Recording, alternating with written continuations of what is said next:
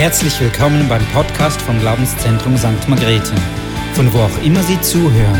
Wir hoffen, dass Sie durch diese Botschaft ermutigt werden. Danke vielmal, Thomas. Danke euch für die herzliche Begrüßung. Der Name von Jesus ist kraftvoll. Und ich bin überzeugt, auch wenn wir das aussprechen, wir haben keine Ahnung, wie stark, wie kraftvoll dieser Name ist. Und auch das Wort, die Bibel, das Wort Gottes ist extrem kraftvoll.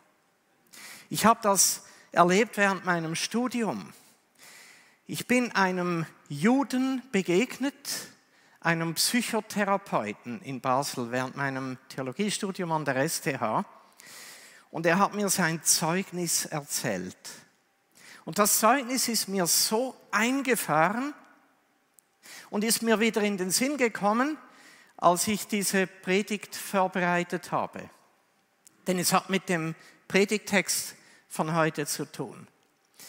Und äh, wie das so ist, wenn wir etwas hören, ist die Gefahr, dass das dann über die Jahre immer krasser wird, oder? Was man gehört hat. Das sind jetzt über 40 Jahre her. Und ich wollte euch nicht irgendetwas erzählen, das nicht der Wahrheit entspricht. Und ich habe recherchiert und der Name dieses Mannes ist mir einfach nicht in den Sinn gekommen. Und am letzten Donnerstagmorgen bin ich in meinem Büro gesessen und habe gesagt, Jesus, ich möchte so gerne den, den Namen wieder wissen. Wie, wie hieß dieser jüdische Psychotherapeut? Ein Amerikaner. Und da kam mir plötzlich der Name in den Sinn, Richard Ganz. Und ich bekam fast Tränen, muss ich euch sagen. Und dann habe ich im Internet recherchiert und auf einer Seite, wo messianische Juden ihre Zeugnisse aufgeschrieben haben, habe ich sein Zeugnis gefunden. Und als ich das las, war das noch viel krasser, als ich es in Erinnerung hatte. Und ich will euch daran teilnehmen lassen. Richard Ganz ist als orthodoxer Jude aufgewachsen. Er hat jeden Morgen die Tephilim angezogen, die, die Kapseln mit den Bibelversen drin an der Stirn, am Arm, die Mesusat, äh, die, nein, die Tephilim heißen sie. Und äh, hat sie angezogen, ist fünfmal in der Woche jeden Morgen in die Synagoge, um Gottesdienst zu feiern. Dann am Freitagabend, am Sabbat hat er Gottesdienst gefeiert. Und er ist ganz, ganz streng erzogen worden und war auch sehr gottesfürchtig. Und dann kam eine Zeit, wo er Gott den Rücken zugekehrt hat. Sein Vater hatte einen Herzinfarkt und er war so verzweifelt, er sprang in die Synagoge und die Tür war verschlossen. Und er begann mit, mit Gott zu kämpfen und sagte, Gott, wie kannst du das zulassen? Ich brauche deine Hilfe. Und das ist die Tür in die Synagoge verschlossen. Und das war der Beginn seines Absturzes. Er hat sich von Gott verabschiedet. Äh, überhaupt ähm, hat er keinen Sinn mehr gesehen im Leben. Er hat Psychotherapie studiert. Er äh, hat sich mit Psychoanalyse beschäftigt, aber er hat auch hier den Sinn nicht gefunden. Und schlussendlich hat er promoviert und mit einem sehr guten Resultat abgeschnitten und ist von über 200 Bewerbern ist er gewählt worden an eine Universität als Psychotherapeut und Psychoanalyst. Weil er diese Ehre bekommen hat, dass er von 200 Personen ausgewählt wurde, hat er sich entschieden, mit seiner Frau Nancy eine Europareise zu machen und ist über ganz besondere Umstände nach Abri gekommen. Labri, ein Ort, den Francis Schäfer ins Leben gerufen hat. Und in Labri hatte er Kontakt mit Menschen, die gläubig sind, aber die auch über Wissenschaft, über Philosophie, über Fragen des Lebens nachdenken und einen Ort anbieten, wo man seine Fragen ganz offen stellen kann, auch kritische Fragen. Und Richard und Nancy Ganz, die waren genau am richtigen Ort. Die haben dort ihre Fragen gestellt. Und einmal hat jemand ihnen Jesaja 53 gelesen, ist noch nicht der Bibeltext von heute, aber er gehört irgendwie dazu. Jesaja 53. Richard hat einfach zugehört. Und dann hat diese Person begonnen zu lesen, jedoch unsere Leiden, er hat sie getragen, unsere Schmerzen, er hat sie auf sich geladen. Wir aber, wir hielten ihn für bestraft, von Gott geschlagen und niedergebeugt. Doch er war durchbohrt um unserer Vergehen willen, zerschlagen um unserer Sünden willen. Die Strafe lag auf ihm zu unserem Frieden und durch seine Striemen ist uns Heilung geworden. Und Richard hat zugehört und gesagt, ja, das ist Jesus. Das, ihr seid Christen, das ist euer Jesus, das könnte gerade so gut jemand anders sagen, der da am Kreuz hängt. Und dann hat diese Person weitergelesen, wir alle irrten umher wie Schafe, wir wandten uns jeder auf seinen eigenen Weg. Aber der Herr ließ ihn treffen, unser aller Schuld. Und Richard hat zugehört und hat dann gesagt, ja, das ist katholisch, genau. Das ist der Jesus, den ich mir schon immer vorgestellt habe. Äh, etwas magersüchtig, lange, äh, dunkelblonde Haare, blaue Augen. Das ist dieser Typ, ein Skandinavier. Mit dem kann ich überhaupt nichts anfangen. Und dann hat der Mann, der ihm die Stelle vorgelesen hat, ihm die Bibel in die Hand gedrückt. Und dann hat er oben gesehen, Jesaja. Jesaja. Das ist ja meine Bibel. Und jetzt lese ich euch, wie, wie er beschreibt, was in diesem Moment geschehen ist. Unglaublich. Vom Donnerstag aus dem Internet, Richard Gans. Er gab mir die Bibel und in einer Millisekunde als ich sie in den Händen hatte, wurde mein Leben verändert. Der Name, den ich oben auf der Seite sah, war Jesaja. Sie haben aus meiner Bibel gelesen, meiner hebräischen Schrift. Und ich fühlte mich an, wie jemand ein Schwert genommen hätte und mich in Stücke gehauen hätte. Als der Mann, der das Ganze vorlas, mir sagte, dass das 700 Jahre vor Jesus geschrieben wurde, fühlte ich mich tot. Warum konnte es nicht Krishna sein? Warum nicht Buddha? Warum muss es er sein?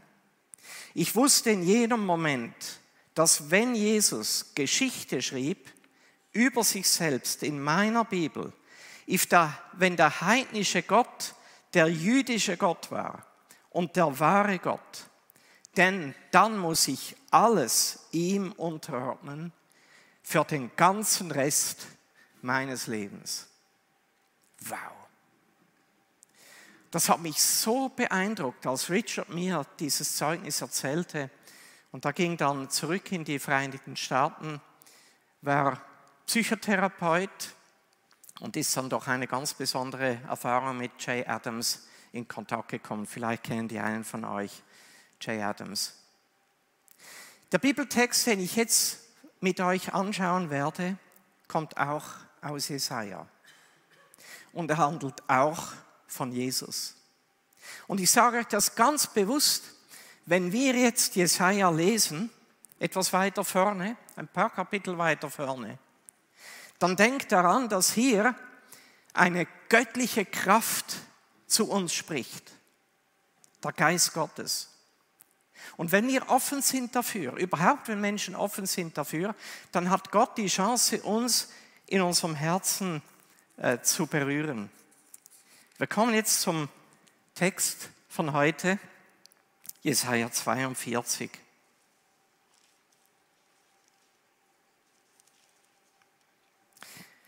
Ich lese zunächst nur den Vers 1.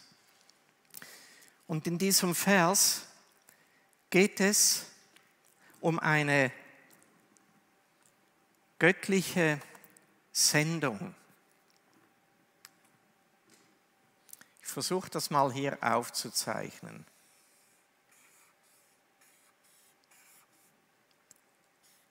woher?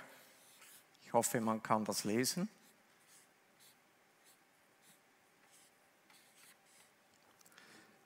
Woher?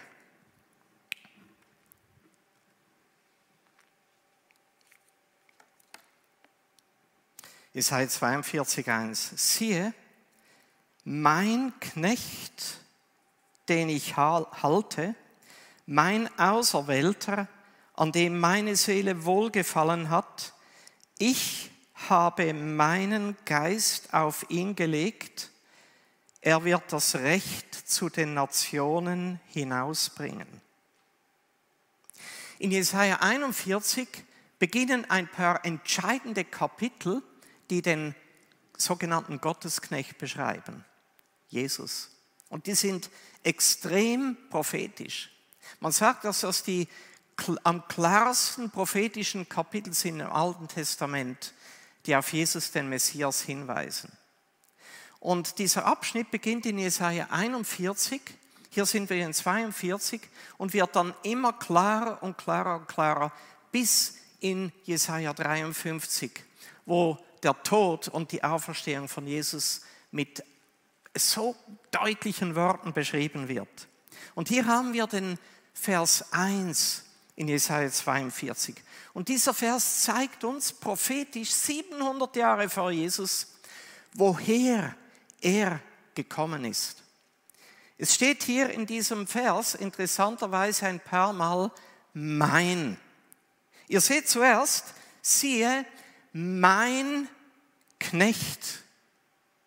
Da spricht Gott. Und er spricht davon, dass dieser Knecht, der auf die Erde kommen wird, sein Knecht ist. Der gehört ihm. Wir wissen, es ist sein Sohn. Denn ich halte mein Auserwählter. Noch einmal mein. Wir sehen hier die enge Beziehung, die Gott mit Jesus hat. Mein Auserwählter, an dem meine Seele wohlgefallen hat. Als Jesus auf dieser Erde lebte, hat Gott ein paar Mal gesagt, das ist mein Sohn, an dem ich wohlgefallen habe. Zum Beispiel bei seiner Taufe, Matthäus 3 oder Matthäus 17 auf dem Berg der Verklärung. Da sagte Gott zu Jesus, an ihm habe ich wohlgefallen. Der gehört mir, der ist ein Teil von mir und ich liebe ihn. Ich liebe, was er tut. Dann geht es einen Schritt weiter. Ich habe meinen Geist auf ihn gelegt. Der Heilige Geist, der auf Gott ruht, der von Gott kommt, der Geist Gottes liegt auf Jesus. Wir sind in Jesaja wohlverstanden. Er wird das Recht zu den Nationen hinausbringen. Ich habe meinen Geist auf ihn gelegt. Und jetzt seht ihr noch, kommt zweimal der Begriff ich, mein Knecht, den ich halte. Früher war es so, dass ein Herr, wenn er seinen Knecht zu irgendeinem Ort führen wollte, an dem er einen Auftrag halte, dass er ihn an der Hand nahm und hinbrachte. Mein Knecht, den ich halte, ich habe ihm einen Auftrag gegeben. Und das zweite Mal ich, ich habe meinen Geist auf ihn gelegt. Ihr seht hier die enge Verbindung zwischen Gott und seinem Sohn Jesus. Ganz klar prophetisch. Und wisst ihr, darum ist es so entscheidend, dass Menschen Jesus kennenlernen, denn über Jesus kommen sie in eine Beziehung mit Gott. Das ist das Woher. Und jetzt kommen wir zu seiner Sendung. Jetzt nehme ich einen anderen, eine andere Farbe, die vielleicht noch etwas deutlicher ist. ist nicht unbedingt besser, aber das spielt ja keine Rolle. Wohin?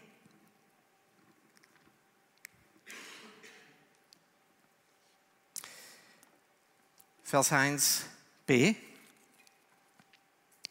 Er wird das Recht zu den Nationen hinausbringen. Warum hat Gott seinen Knecht an der Hand genommen und ihm einen Auftrag gegeben? Wozu hat er seinen Geist auf ihn gelegt? Mit einem Ziel. Er will das Recht zu den Nationen bringen. Und interessant ist, dass hier nicht nur von Israel die Rede ist, sondern überhaupt von den Nationen. Weltweit. Das zeigt uns, dass Jesus eine weltweite, einmalige Bedeutung hat. Und Gott will doch ihn das Recht bringen. Die Bibel spricht sehr oft von der Gerechtigkeit. Und wir Menschen, wir merken, wir schaffen keine Gerechtigkeit. Auf dieser Welt geschieht so viel Unrecht. Und ich weiß nicht, wie es dir geht, wenn du in dein Leben zurückschaust oder in die Situation, in der du im Moment lebst. Da kann so viel Ungerechtigkeit geschehen und man wird Opfer dieser Ungerechtigkeit. Man ist ihr ausgeliefert. Vielleicht hat man selber auch schon dazu beigetragen zum Unrecht. Und Gott hat ein Ziel mit der Sendung seines Knechtes. Er will uns Recht bringen. Recht heißt, dass er für Gerechtigkeit sorgt, für absolute, klare Gerechtigkeit, an der nichts mehr zurückeln, wird, zurückeln ist. Da gibt es kein Referendum und nichts mehr, sondern was Gott tut, ist 100% gerecht. Und ich möchte mit euch jetzt anschauen, was für ihn Gerechtigkeit heißt.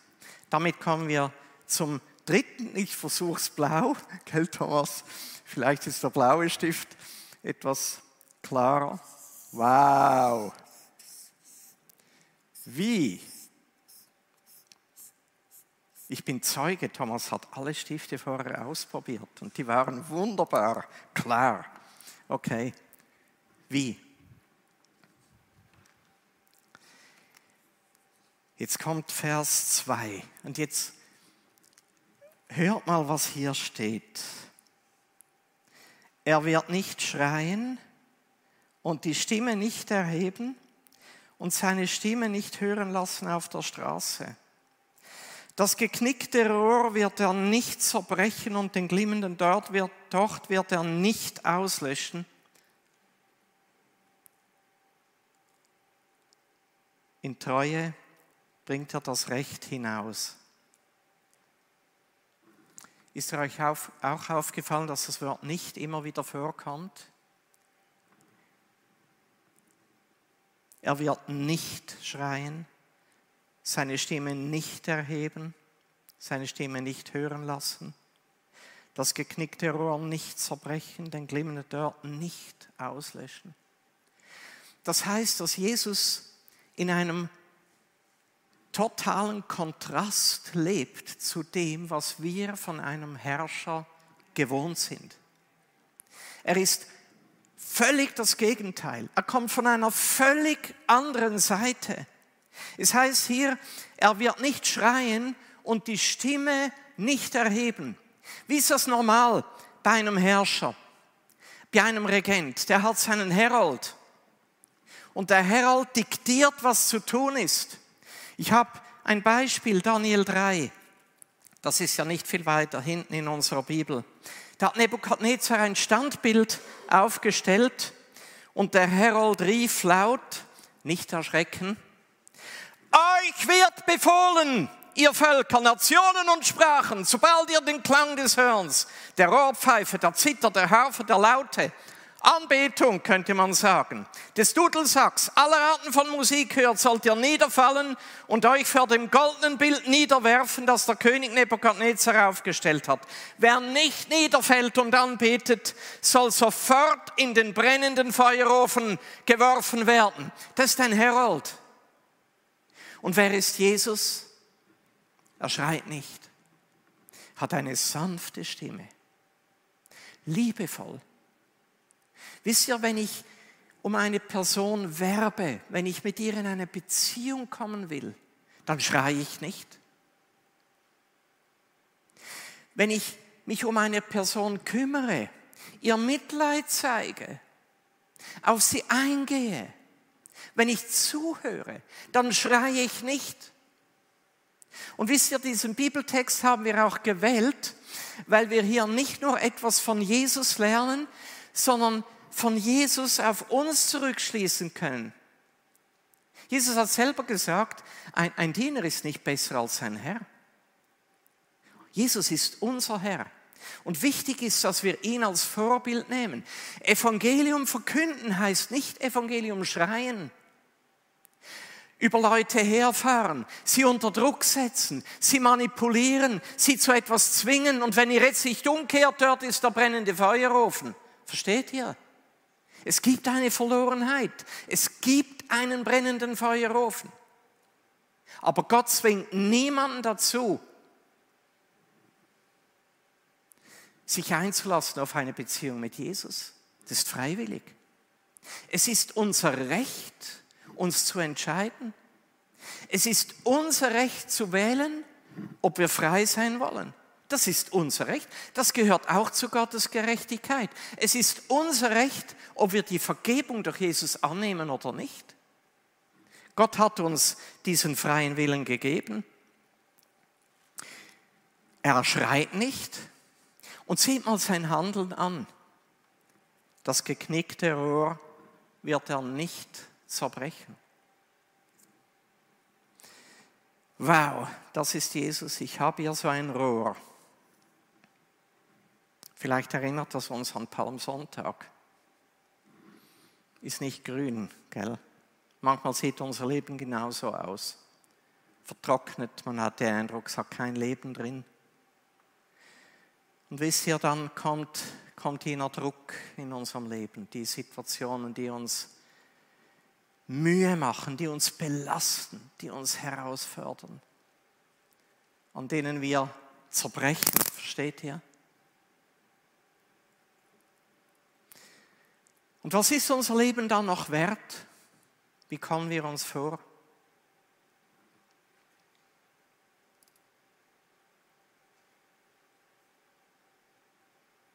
Und jetzt kommt Jesus. Und was macht er? Er hat Mitleid. Er sieht diese Wunden. Und er spricht das nicht weiter und sagt, ja, siehst du, bist ja selber schuld. Hättest die Entscheidung nicht getroffen, dann wärst du jetzt nicht da, wo du bist. Jetzt musst du halt selber die Suppe auslöffeln, das, was du reingebracht hast. Hättest du einen anderen Mann gewählt, hättest du eine andere Entscheidung getroffen, wärst du nicht auf dieses Angebot eingegangen. Und wisst ihr, das, das kann uns ja kaputt machen, das nimmt uns jedes Selbstwertgefühl. Und jetzt kommt Jesus und sagt, weißt du, ich bin gekommen, um zu heilen. Ich sehe deine Wunde und ich nehme diese Wunde in meine Hand. Und ich gebe dir den unendlichen Wert zurück, den ich dir ursprünglich geschenkt habe. Vor mir bist du enorm kostbar und ich liebe dich. Und ich habe für dich und dein Leben habe ich einen Plan. Dein Weg geht weiter. Deine Biografie entscheidet nicht über deine Zukunft.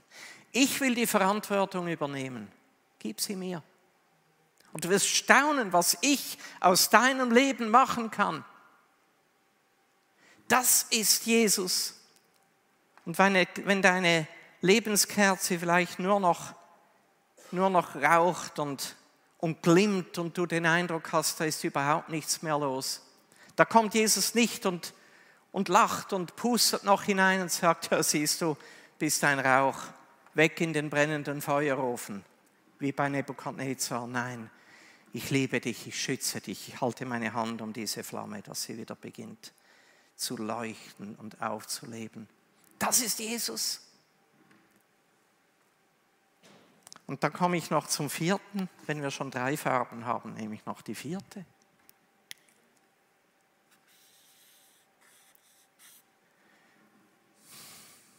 Die göttliche Sendung, woher?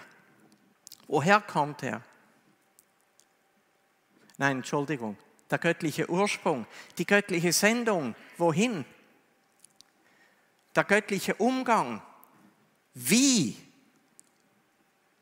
Und jetzt die göttliche Geduld, wie lange?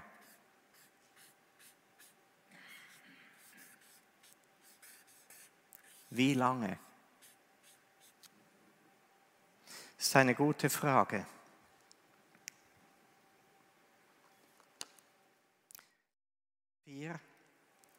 Er wird nicht verzagen noch zusammenbrechen, bis er das Recht auf Erden aufgerichtet hat und die Inseln warten auf seine Weisung. Es gibt eine interessante Stelle in 1. Mose 10, Vers 5. Nach der Sintflut, die Söhne von Noah, Sem, Ham und Japhet werden dort beschrieben und wie sie sich auf der Erde ausgebreitet haben. Und bei Japhet heißt es, dass seine Nachkommen zu Inseln geworden sind, über die Erde verteilt. Mit Inseln sind die Nationen gemeint. Auch wir hier im Rheintal sind in Augen Gottes eine Insel. Und das Interessante ist hier, dass es heißt, er wird nicht verzagen noch zusammenbrechen, bis er das Recht auf Erden aufgerichtet hat. Die Inseln warten auf seine Weisung. Und das hat mir so Mut gemacht, um zu sagen, wow, dieser Gottesknecht, Jesus, von dem hier schon 700 Jahre vor seinem Tod und seiner Auferstehung geschrieben ist. Dieser Jesus ist gekommen, weil er die Inseln im Auge hat. Er ist gekommen, um das Recht auch ins Rheintal zu bringen. Und er ist nicht jemand, der schreit und manipuliert und Menschen zwingt. Er ist nicht jemand, der stoßt. Er ist jemand, der zieht, der wirbt mit feiner Stimme. Und es ist entscheidend, dass wir mit viel Geduld unsere Beziehungen zu den Menschen hier im Rheintal pflegen, dass wir uns ein Vorbild nehmen an Jesus, dass wir nicht manipulieren, sondern uns Zeit nehmen, auf ihre Bedürfnisse einzugehen, dass wir zuhören können, wo ihre Probleme sind, dass wir ihnen Trost zusprechen können. Und dass sie diesen Wert, diesen unendlichen Wert, den Gott ihnen gegeben hat, wiederfinden können. Wow, das ist Jesus. Und wisst ihr, Jesus hat zweimal, ich habe in den Evangelien nachgeschaut, es steht zweimal, dass Jesus geschrien hat. Zweimal. Er hat nicht geschrien, kehrt endlich um! Gott ist wütend auf euch, fallt vor mir auf die Knie, sonst müsst ihr in den brennenden Ofen, wie Nebuchadnezzar. Wisst ihr, wo Jesus zweimal geschrien hat? Am Kreuz. Das eine Mal hat er gesagt, mein Gott, mein Gott, warum hast du mich verlassen? Die Erfüllung von Jesaja hat sein Leben hingegeben, damit wir das Leben finden. Und das zweite Mal hat er geschrien, Vater, in deine Hände befehle ich meinen Geist, den Geist, den du auf mich gelegt hast, deinen Knecht. Ich bin dein Eigentum und ich übergebe dir diesen Geist. Ich stelle mich dir zur Verfügung. Ich gebe mein Leben hin für die Inseln, für die Bewohner der Inseln, für alle Nationen. Und ich bin bereit zu vergeben und zu heilen.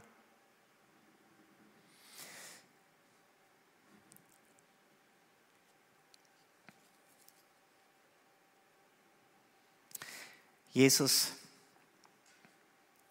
ich danke dir, dass du so wunderbar, so einmalig bist.